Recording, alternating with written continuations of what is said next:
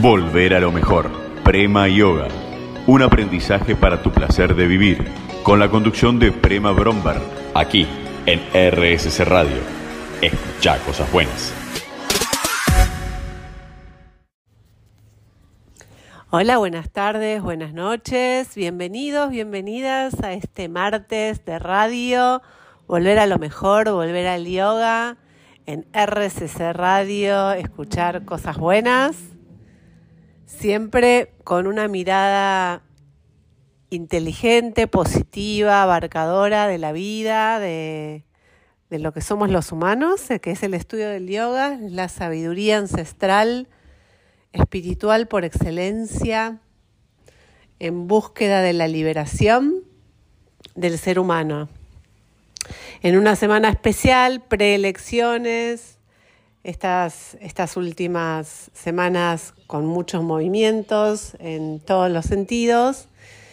Vamos a buscar, estoy en esta búsqueda ya desde, este, desde el mes pasado, de, conectar con la esencia, ¿no? Como salir de lo efímero, em, bucear en las profundidades del alma y eso es lo que nos va dando la lectura de las Upanishads que vengo haciendo ya hace un par de semanas y voy a seguir haciendo estos días porque creo que eh, por lo menos es lo que yo siento que tranquiliza más a nosotros los humanos en épocas de tantas turbulencias. Esta búsqueda.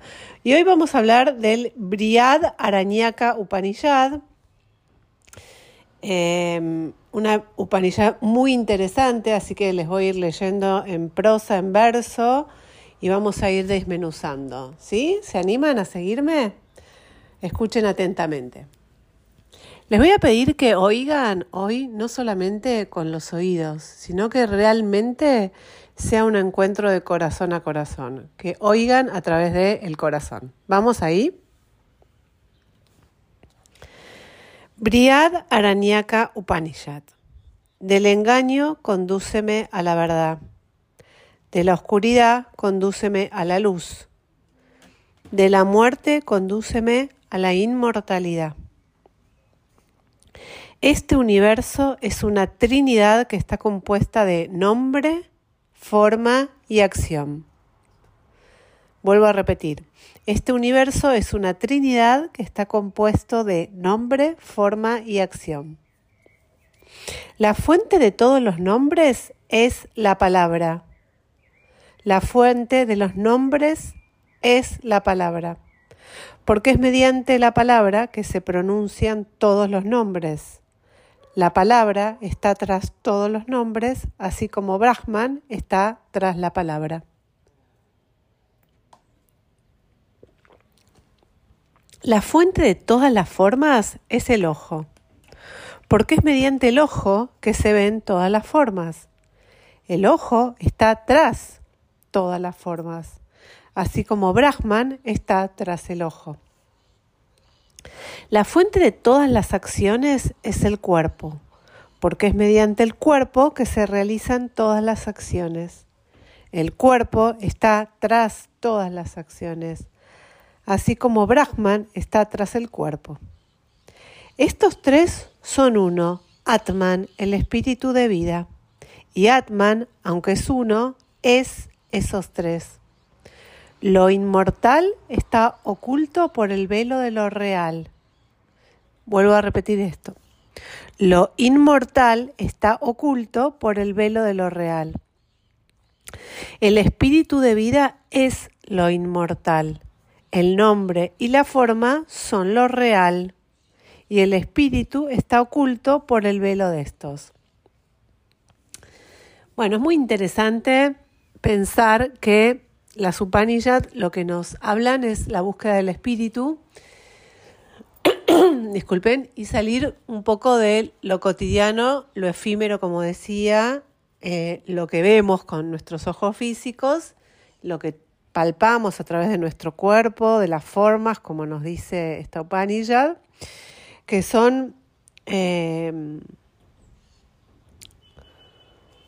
son, son cosas circunstanciales que pasan, ¿no? que cambian todo el tiempo, nuestra forma física cambia, nuestra mente cambia, nuestra forma de ver el mundo cambia, las palabras que, los sonidos cambian em,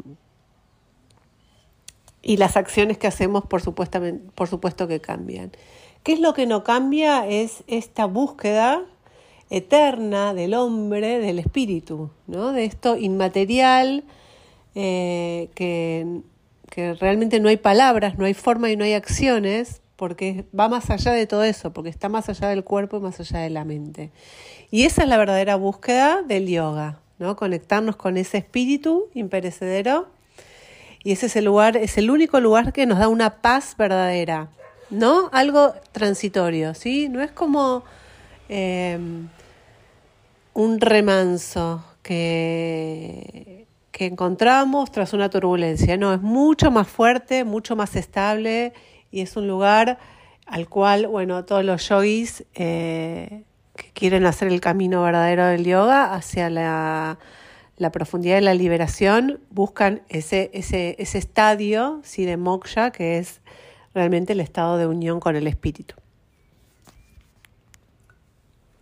Bueno, vamos un poquito más a, seguir buceando hoy en Briad Aranyaka Upanishad.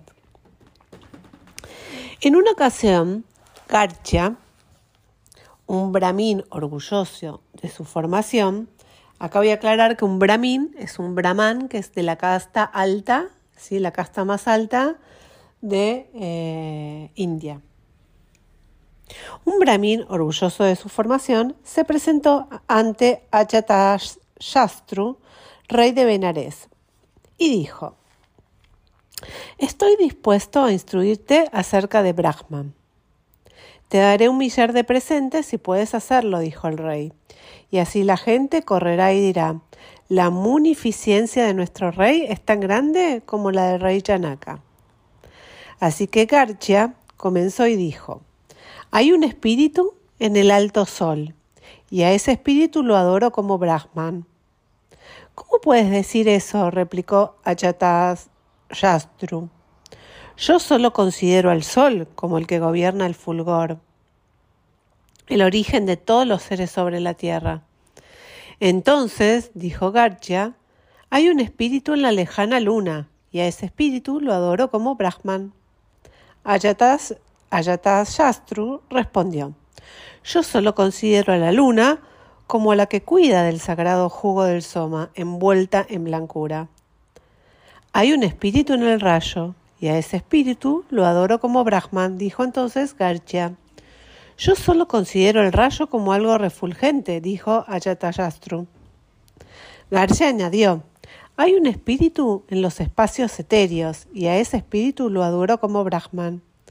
¿Cómo puedes decir eso? replicó Ayatayastru. Yo solo considero al espacio etéreo como un todo completo que no evoluciona. Garcha dijo, hay un espíritu en el viento y a ese espíritu lo adoro como Brahman. Ayatayastru contestó, yo solo considero los vientos como el ejército invencible del poderoso Indra. Garcia añadió, hay un espíritu en el fuego y a ese espíritu lo adoro como Brahman. Yo solo considero el fuego como un gran poder, dijo Ayatayastru. Garcha dijo, hay un espíritu en el agua y a ese espíritu lo adoro como Brahman. Ayatayastru respondió, yo solo considero al agua como un hermoso reflejo. Garchi añadió, hay un espíritu en el espejo y a ese espíritu lo adoro como Brahman.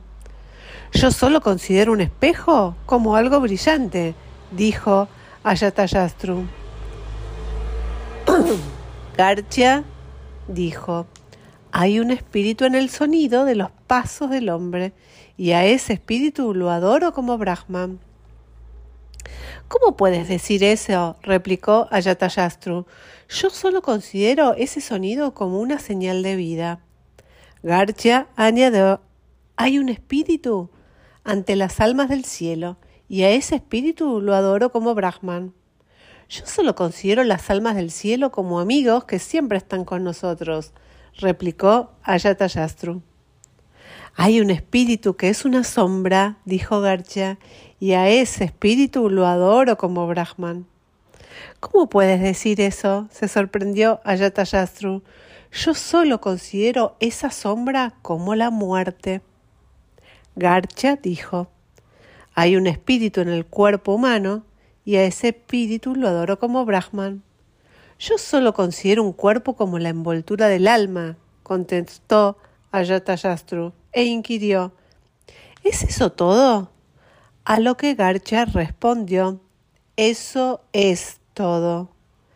Si eso es todo, nada sabemos, dijo Ayatayastru. Al oír esto, Garcha repuso, Permíteme ser tu alumno. En verdad, es contrario a la costumbre que un brahmin acuda a un kshatriya.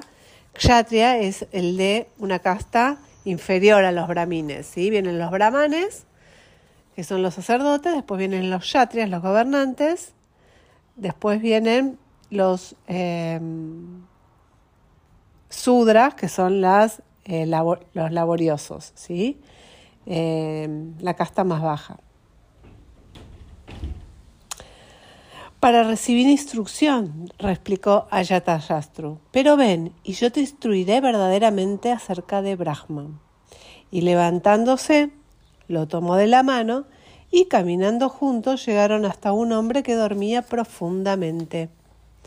Le llamaron con diferentes nombres, tales como ¡Eh! tú, gran hombre vestido de blancura, tú, rey Soma. Pero el hombre no se levantaba. Entonces Ayatayastru le sacudió con la mano y él despertó. Cuando este hombre se hallaba dormido, dijo, dijo Ayatayastru, ¿a dónde había ido su conciencia? Y al despertar, ¿de dónde volvió esta? Pero Garcha no lo sabía. Entonces habló Ayatayastru.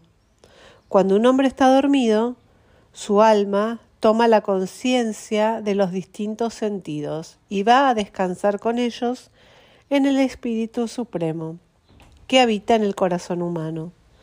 Cuando todos los sentidos están acallados, se dice que el hombre está dormido. El alma entonces sostiene los poderes de la vida el aliento, la voz, el ojo, el oído y la mente, que descansan en quietud. Cuando el alma está en el país de los sueños, todos los mundos pertenecen al alma.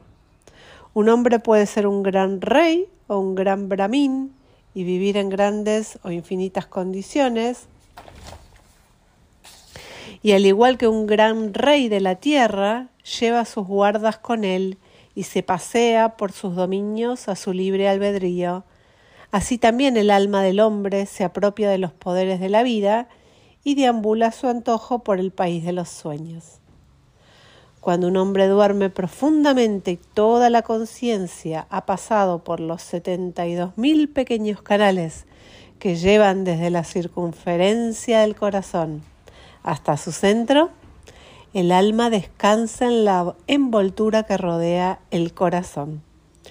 Y así como un príncipe, un rey o un gran brahmin pueden encontrar la paz de una dicha completa, así también el alma del hombre encuentra entonces la paz.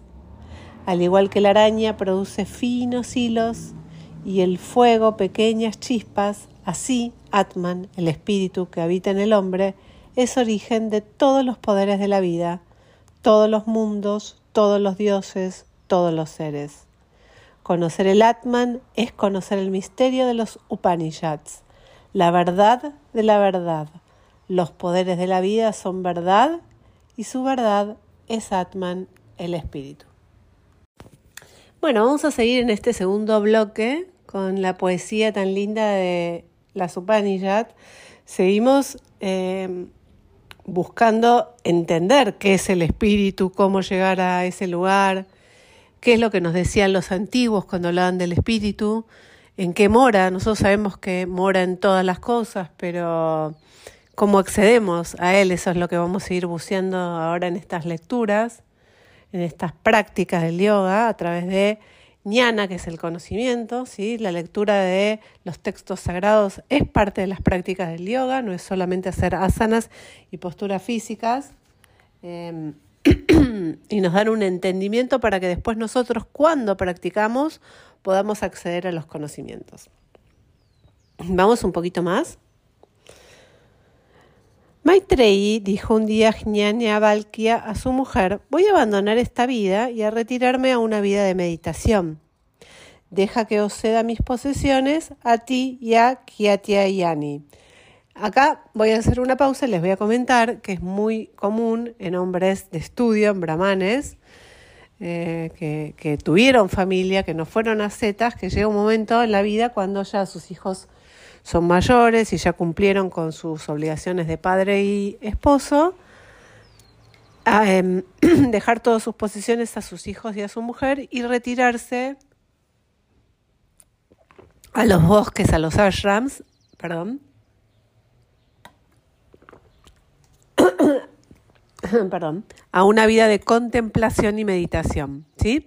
Como están en la última fase de la vida, ya saben que tienen que irse prontito entonces dejan sus posesiones mundanas y todo lo que les saca tiempo para dedicarse justamente a unirse con Dios y poder trascender las barreras de la dualidad y entrar en el mundo del espíritu.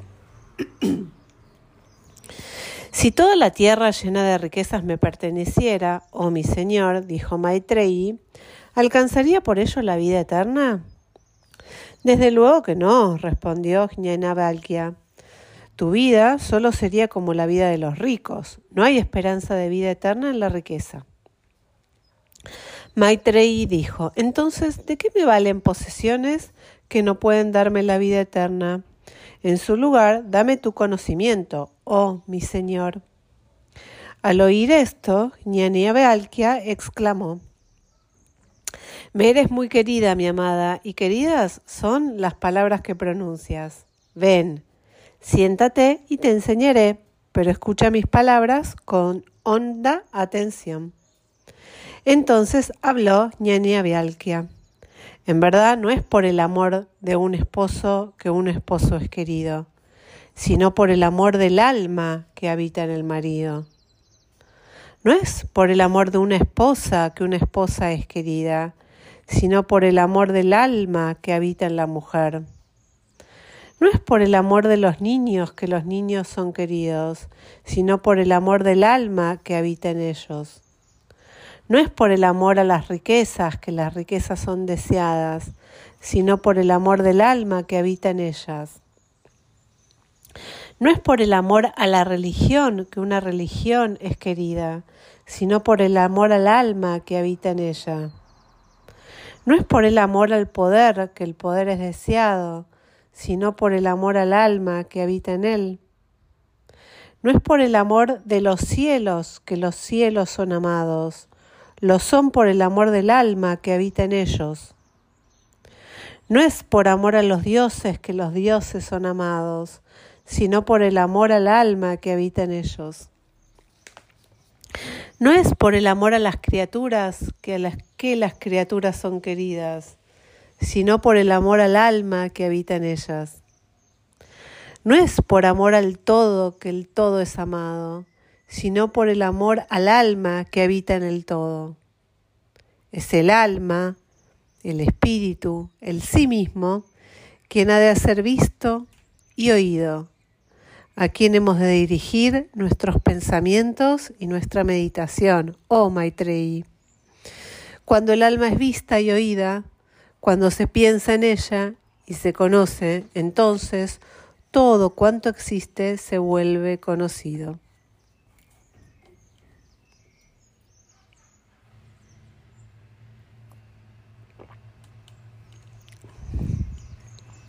La religión abandonará al hombre que piense que la religión está al margen del alma. El poder abandonará al hombre que piense que el poder está al margen del alma. Los dioses abandonarán al hombre que piense que los dioses están al margen del alma. Las criaturas abandonarán al hombre que piense que las criaturas están al margen del alma. Y todo abandonará al hombre que piense que el todo está al margen del alma. Porque la religión, el poder, los cielos, los seres y los dioses y todo descansan en el alma. Así como cuando un tambor es percutido, sus sonidos no pueden ser asidos, pero al sujetar el tambor o a quien lo toca, los sonidos se contienen.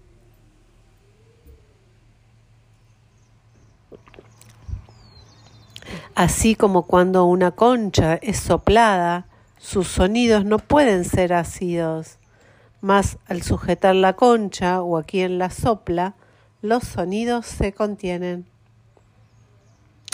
Así como cuando es tañido un laúd, sus sonidos no pueden ser asidos, mas al sujetar el laúd o a quien lo toca, los sonidos se contienen. Así ocurre con el espíritu, con el alma.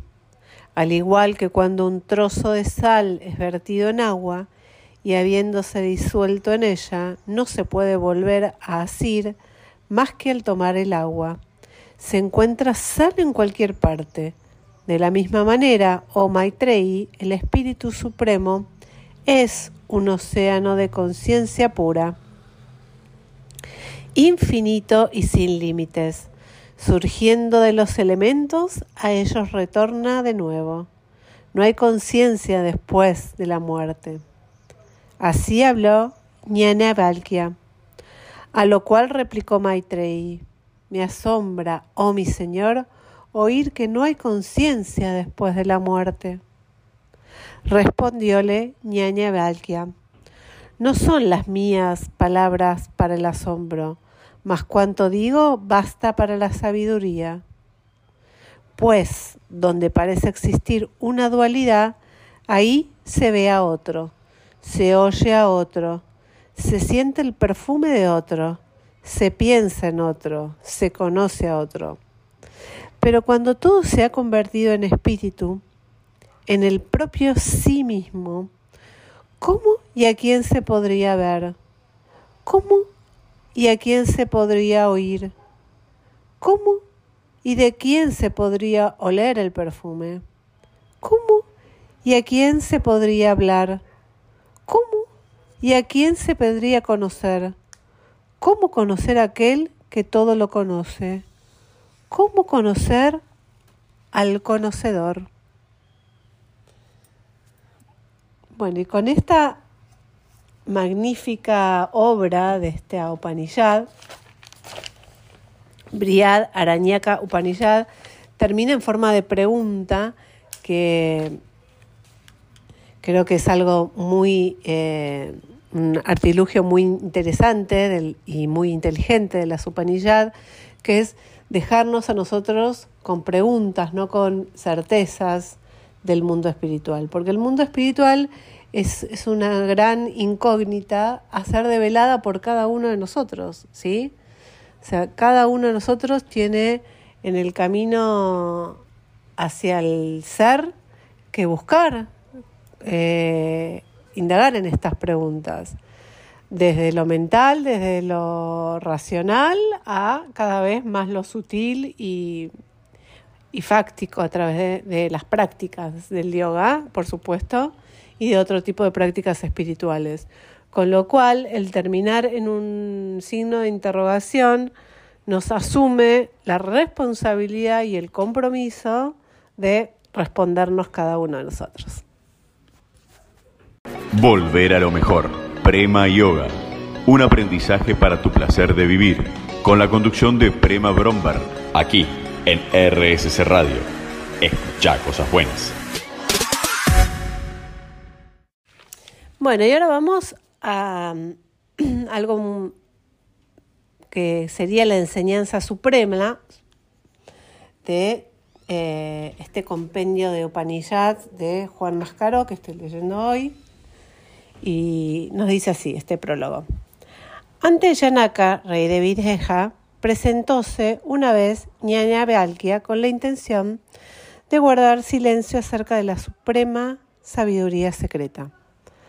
Más ocurrió que, cierta vez, habiendo estado Yanaka y Ñañabalca debatiendo algo ante la ofrenda del sagrado fuego, ñaña Bealca prometió conocer al rey cualquier deseo. Perdón, ñaña Bealca prometió conceder al rey cualquier deseo. Ahí seguimos. Y el rey escogió hacer preguntas siguiendo su deseo. Fue así como Yanaka, rey de Videja, comenzó preguntando lo siguiente. Ñene Bealkea, ¿qué es la luz del hombre? El sol es su luz, oh rey, contestó. Es por la luz del sol que el hombre descansa, prosigue, hace su trabajo y regresa. Así es en verdad, ñaña Bealkia. Y cuando el sol se ha puesto, ¿cuál es entonces la luz del hombre? La luna se vuelve entonces su luz, respondió. Es por la luz de la luna que el hombre descansa, prosigue, hace su trabajo y regresa. Así es en verdad, ñaña Bealquea. Y cuando tanto el sol como la luna se han puesto, ¿qué es entonces la luz del hombre? El fuego es entonces su luz. Es por la luz del fuego que un hombre descansa, prosigue, hace su trabajo y regresa. Y cuando tanto el sol como la luna se han puesto, ñaña vialquia, y el fuego se ha consumido, ¿qué es entonces la luz del hombre? La voz es entonces su luz, y siendo la voz su luz, es por ella que un hombre descansa, prosigue, hace su trabajo y regresa. Por eso, Rey, cuando un hombre no puede ver ni aun su propia mano, si oye una voz, hacia ella dirige sus pasos. Así es en verdad, ñañabealquea. Y cuando el sol se ha puesto, ñañabealquea, y la luna también se ha puesto. El fuego se ha consumido y la voz ha callado. ¿Qué es entonces la luz del hombre? El alma es entonces su luz, y por la luz del alma un hombre descansa, prosigue, hace su trabajo y regresa, ¿Qué es el alma? preguntó entonces el rey de Videja.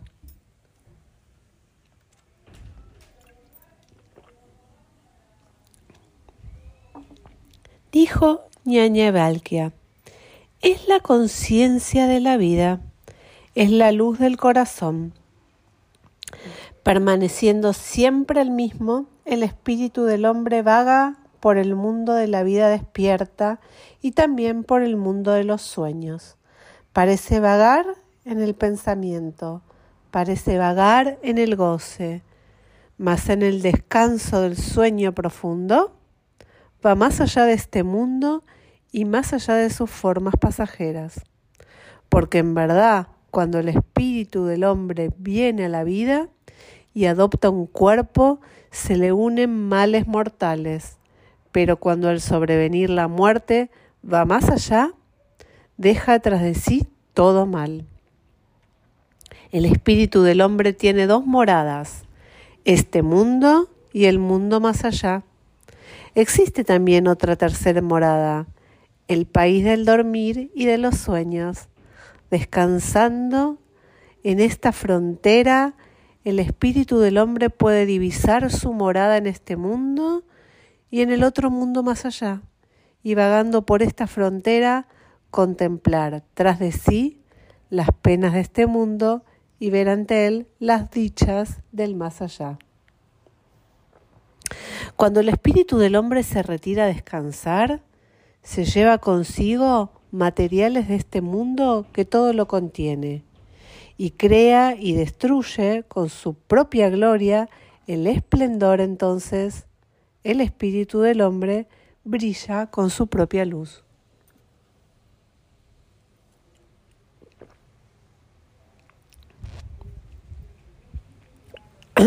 en ese país no hay carros, ni tiros de caballos, ni caminos, pero él crea sus propios carros, sus tiros de caballos y sus sendas.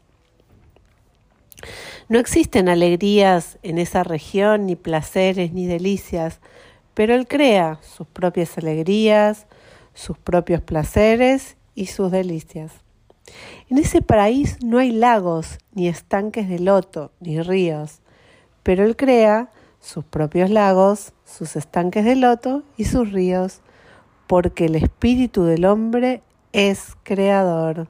Qué lindo esto, acá me detengo, ¿no? Qué increíble este poder que tienen los sueños de crear todo el tiempo, ¿no? Ese espíritu de creación que tienen incesante. Sigo. Se dijo en estos versos, abandonando su cuerpo por el portal de los sueños, el espíritu percibe cómo duermen sus sentidos. Entonces recobra su propia luz y retorna a su hogar, este espíritu de resplandor dorado, eterno, cisne errante. Dejando su nido abajo a cargo del aliento de vida, el espíritu inmortal se eleva más allá de su nido. Muévese de todas las regiones, doquiera le lleve el deseo. Ese espíritu de resplandor dorado eterno cisne errante. Y en la región de los sueños, vagando por encima y por debajo, el espíritu fabrica para sí innumerables creaciones sutiles. Ora semeja regocijarse encandilado por bellezas de cuento, ora río contempla visiones tremendas que inspiran asombro. La gente ve su campo de placeres, pero a él nunca lo ven. De ahí que afirmen que no se ha de despertar a una persona súbitamente, porque sería muy difícil de sanar si el espíritu no retorna. También dicen que los sueños son como el estado de vela, porque lo que se ve estando despierto vuelve a verse en sueños. Lo que es cierto es que el espíritu brilla con su propia luz. Te daré mil regalos, dijo entonces el rey Videja, pero háblame de la sabiduría más elevada que conduce a la liberación. Cuando el espíritu del hombre ha disfrutado de su dicha en el país de los sueños y en su deambular, ha completado el bien y el mal, retorna entonces a este mundo de vela. Más cuanto haya visto, no retorna con él, porque el espíritu del hombre es libre. Y cuando es disfrutado de su dicha en este mundo de vela y en su deambular ha contemplado lo bueno y lo malo, retorna de nuevo al país de los sueños por el mismo camino. Al igual que un pez grande nada entre las dos orillas de un río, primero a lo largo de la orilla del este y después de la orilla del oeste,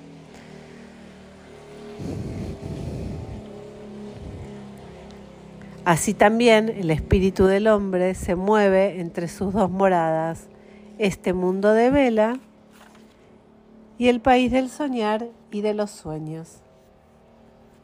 Al igual que el halcón o un águila, tras surcar los aires, pliega sus alas cuando se haya cansado y desciende volando a su nido. Así el espíritu del hombre se apresta a llegar a ese lugar de reposo donde el alma carece de deseos y el espíritu no ve sueños. Ahora vamos a entrar en lo que es el sueño profundo, el sueño sin sueños. Lo que se vio en un sueño, todos los temores previos al despertar, como ser asesinado u oprimido, perseguido por un elefante o caer por un precipicio, se ve ahora como una falsa ilusión.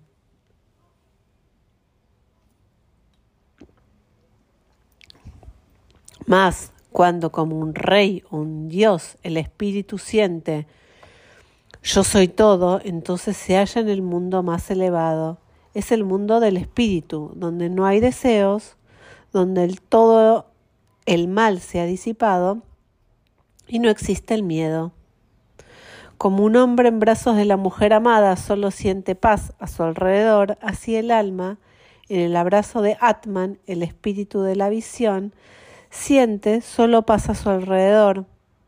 Todos sus deseos se han alcanzado, pues se ha alcanzado el espíritu, que todo lo es. Ahí no hay deseos ni hay penas. Ahí un padre ya no es un padre, ni la madre es madre ya. Los mundos ya no son mundos, ni los dioses ya son dioses. Ahí los Vedas desaparecen y un ladrón ya no es ladrón. Ni un asesino asesino. El marginado ya no es marginado, ni el de clase humilde de clase humilde. El peregrino no es peregrino y el ermitaño deja de serlo, porque el espíritu del hombre ha cruzado la tierra del bien y del mal y ha acampado más allá de las penas del corazón. Ahí el espíritu no ve, mas no viendo ve. ¿Cómo podría no ver el espíritu si es el todo? Pero ahí no hay dualidad. Nada que no sea él por ver. Ahí el espíritu no percibe los perfumes, mas no percibiéndolos, los percibe. ¿Cómo podría el espíritu no percibir los perfumes si es el todo? Pero ahí no hay dualidad, ningún perfume, nada que no sea él por percibir. Ahí el espíritu no saborea, mas no saboreando saborea. ¿Cómo podría el espíritu no saborear si es el todo? Pero ahí no hay dualidad, nada que no sea él por saborear. Ahí el espíritu no habla, mas no hablando, habla. ¿Cómo podría el espíritu no hablar? Si es el todo, pero ahí no hay dualidad, nada que no sea él por hablar. Ahí el espíritu no oye, mas no oyendo escucha. ¿Cómo podría el espíritu no escuchar? Si es él todo, pero ahí no hay dualidad, nada que no sea él por escuchar. Ahí el espíritu no piensa, mas no pensando, piensa. ¿Cómo podría el espíritu no pensar si es él todo? Pero ahí no hay dualidad, nada que no sea él por pensar. Ahí el espíritu no toca, mas no tocando, toca. ¿Cómo podría el espíritu no tocar si es él todo? Pero ahí no hay dualidad, nada que no sea él por tocar. Ahí el espíritu no conoce, mas no conociendo conoce. ¿Cómo podría el espíritu no conocer si es él todo? Pero ahí no hay dualidad, nada que no sea él por conocer. Pues sólo cuando parece no existir dualidad es cuando se ve al otro. Se percibe el perfume del otro, se saborea al otro, se habla al otro, se escucha al otro, se toca al otro y se conoce al otro. Pero en el océano del espíritu, el que ve está solo, contemplando su propia inmensidad. Este es el mundo de Brahman, oh rey. Este es el supremo camino. Este es el tesoro supremo. Este es el supremo mundo. Esta es la dicha suprema. Todos los demás seres viven de una porción de esta dicha. Aquel que obtiene éxito y riqueza en este mundo, que es el Señor de los hombres, y disfruta de todos los placeres humanos, éste ha alcanzado la suprema dicha humana.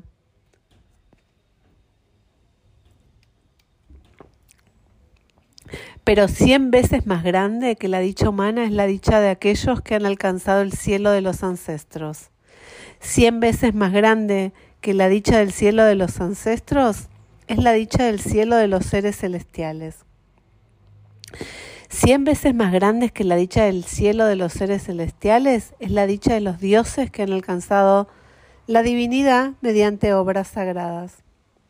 Cien veces más grandes que la dicha de los dioses que han alcanzado la divinidad mediante obras sagradas es la dicha de los dioses que ya nacieron divinos y de aquel que posee sabiduría sagrada, que es puro y se halla libre de deseos, cien veces más grande que la dicha de los dioses que ya nacieron divinos, es la dicha del mundo del Señor de la creación, y de aquel que posee sabiduría sagrada, que es puro y se halla libre de deseos.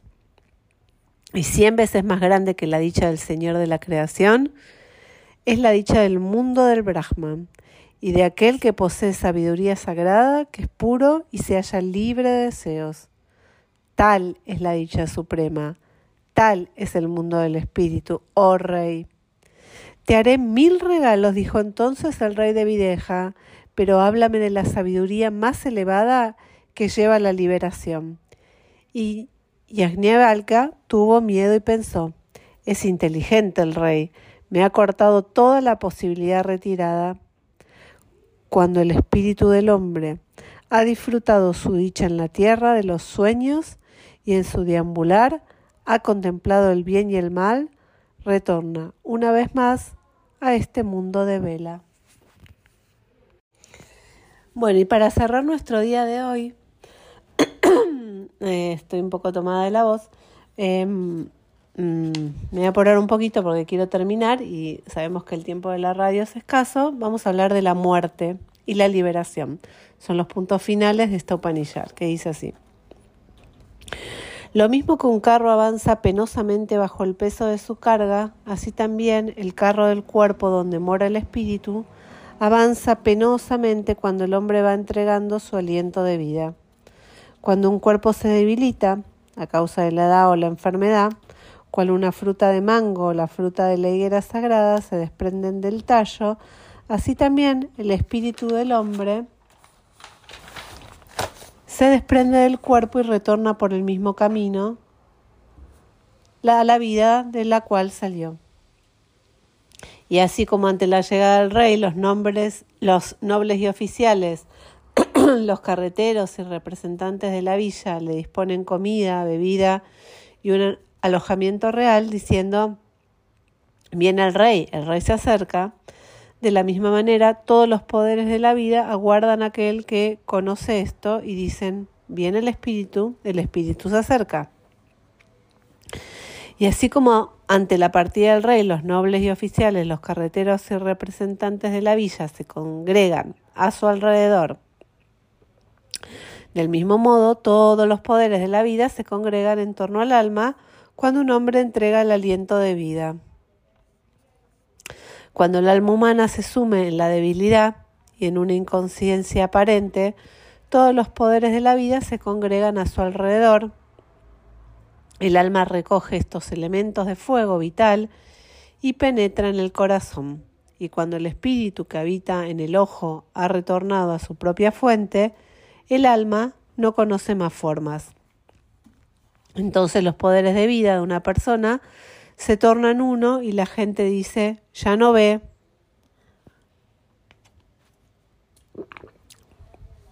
Sus poderes de vida se tornan uno y la gente dice, ya no siente los perfumes sus poderes de vida se tornan uno y la gente dice ya no saborea. Sus poderes de vida se tornan uno y la gente dice ya no habla.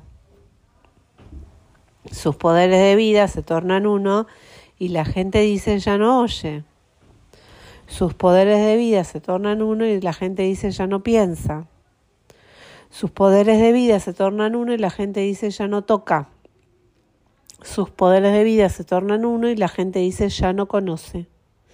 Entonces, en un punto del corazón, una luz se enciende y esta luz ilumina el alma en su largo caminar.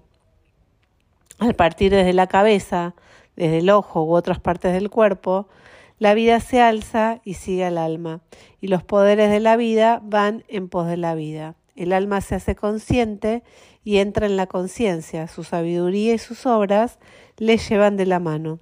Y el conocimiento adquirido desde antaño. Cual oruga que llegada al final de una hoja de hierba se estira para alcanzar otra hoja y se traslada a ella, de la misma manera el alma, dejando atrás el cuerpo y la falta de sabiduría, intenta alcanzar otro cuerpo y se traslada a él.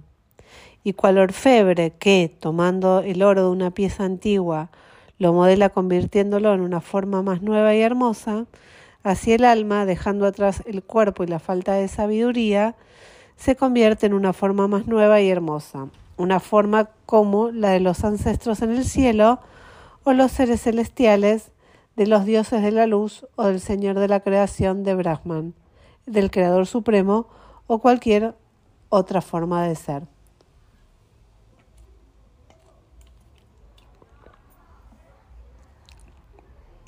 El alma es Brahman, es el eterno. Está hecha de conciencia y de mente. Está hecha de vida y de visión. Está hecha de la tierra y de las aguas. Está hecha de aire y de espacio. Está hecha de luz y oscuridad. Está hecha de deseo y de paz. Está hecha de ira y de amor. Está hecha de virtud y de vicio. Está hecha de todo lo que está cerca. Está hecha de todo lo que está distante está hecha de todo. De acuerdo con la manera en que un hombre actúa y anda en el camino de la vida, ahí, se, ahí así se vuelve. Aquel que hace el bien se vuelve bueno, aquel que hace mal se vuelve malo. Con acciones puras se vuelve puro, con acciones malas se vuelve malvado. Con razón dicen que el hombre está hecho de deseo. Tal y como es su deseo, así es su fe. Como es su fe son sus obras, como son sus obras, así se vuelve, se dijo en este verso. Con sus acciones un hombre llega al final de su determinación. Llegando al final del viaje que comenzó con sus obras en la tierra, el hombre retorna a ese mundo, a ese mundo, a este mundo de acción humana.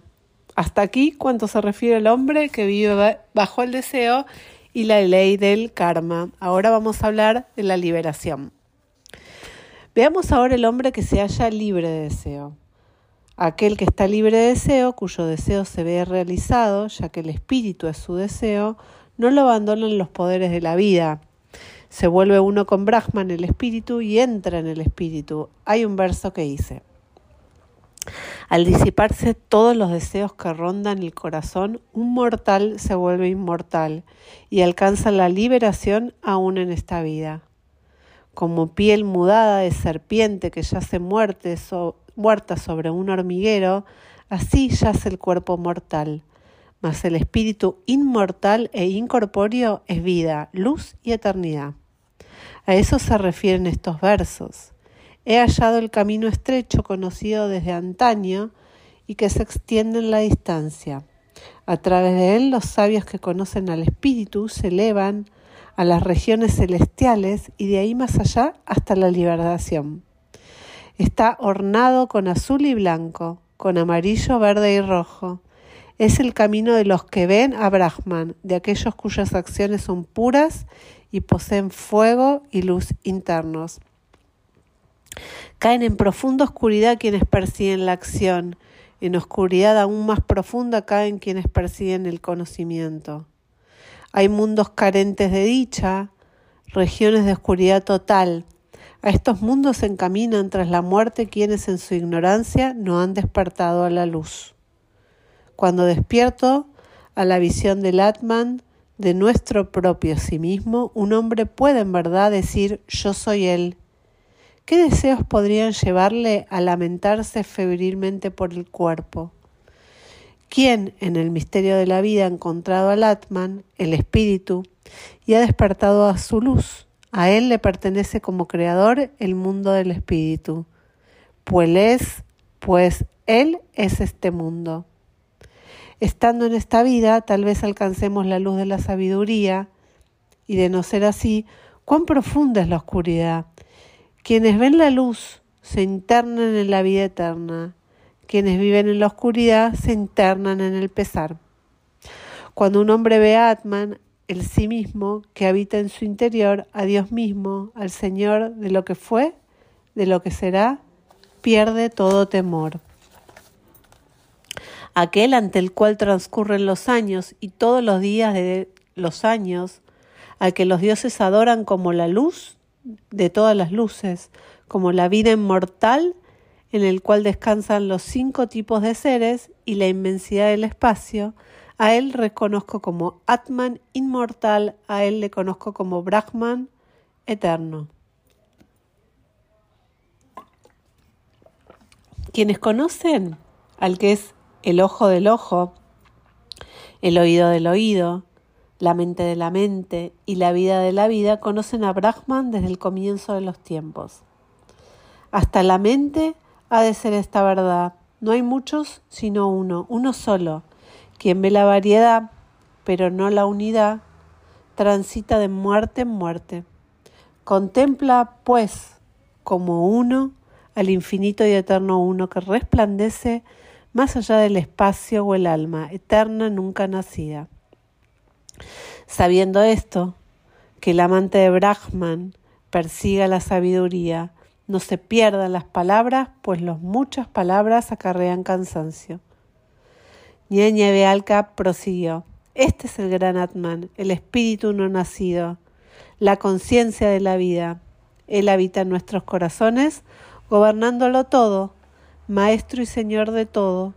Su grandeza no se agranda con las buenas obras ni decrece con las malas. Él es el sagrado Señor Supremo, soberano y protector de todos los seres, puente que separa los mundos para que no caigan en confusión. Los amantes de Brahman le buscan a través de los sagrados Vedas, de sacrificios sagrados, de caridad, penitencia y abstinencia. Quien lo conoce se torna un muni, un sabio.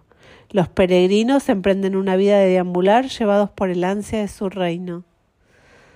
Sabedores de esto, los sabios de antaño no buscaron descendencia. ¿Qué haríamos de hacer con descendencia? decían ellos, nosotros que poseemos el espíritu del mundo entero elevándose por encima del deseo de tener hijos, riquezas y el mundo, escogieron la vida del peregrino, pues el deseo de tener hijos y riquezas es el deseo del mundo y ese deseo es vanidad.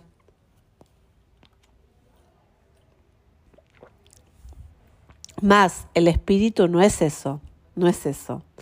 Él es incomprensible, pues no se puede comprender. Él es imperecedero, pues no se puede morir Carece de las ataduras del apego porque es libre, y libre de toda atadura se encuentra más allá del sufrimiento y del miedo. Al hombre que esto sabe, no le mueve la pena o el júbilo en función de lo bueno o lo malo que haya hecho. Él va más allá de ambos. Lo hecho o dejado de hacer no la pena. Así reza el sagrado verso. La eterna grandeza del que ve a Brahman no se agranda o disminuye por las acciones. Encuentre el hombre el camino del espíritu, pues quien encuentra este camino se libera de las ataduras del mal.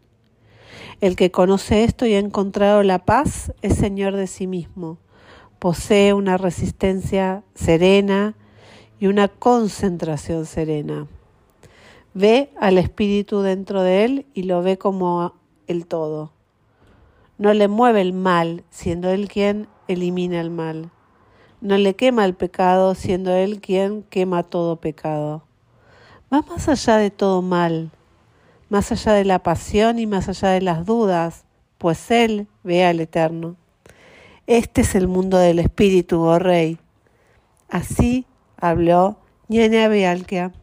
Oh Maestro, tuyo es mi reino y tuyo soy dijo entonces el rey Videja. Bueno, hoy hemos leído bastante, hemos cerrado ya la Supanillat. Espero que esta sabiduría esté en esta semana en nuestras energías, en toda esta gente, en nuestro pueblo, en Argentina, en el éter, para ayudarnos a, a estar más tranquilos, más serenos con nosotros y con todo lo que nos rodea. Un gran abrazo, como siempre los saludo con un namaste. Volver a lo mejor.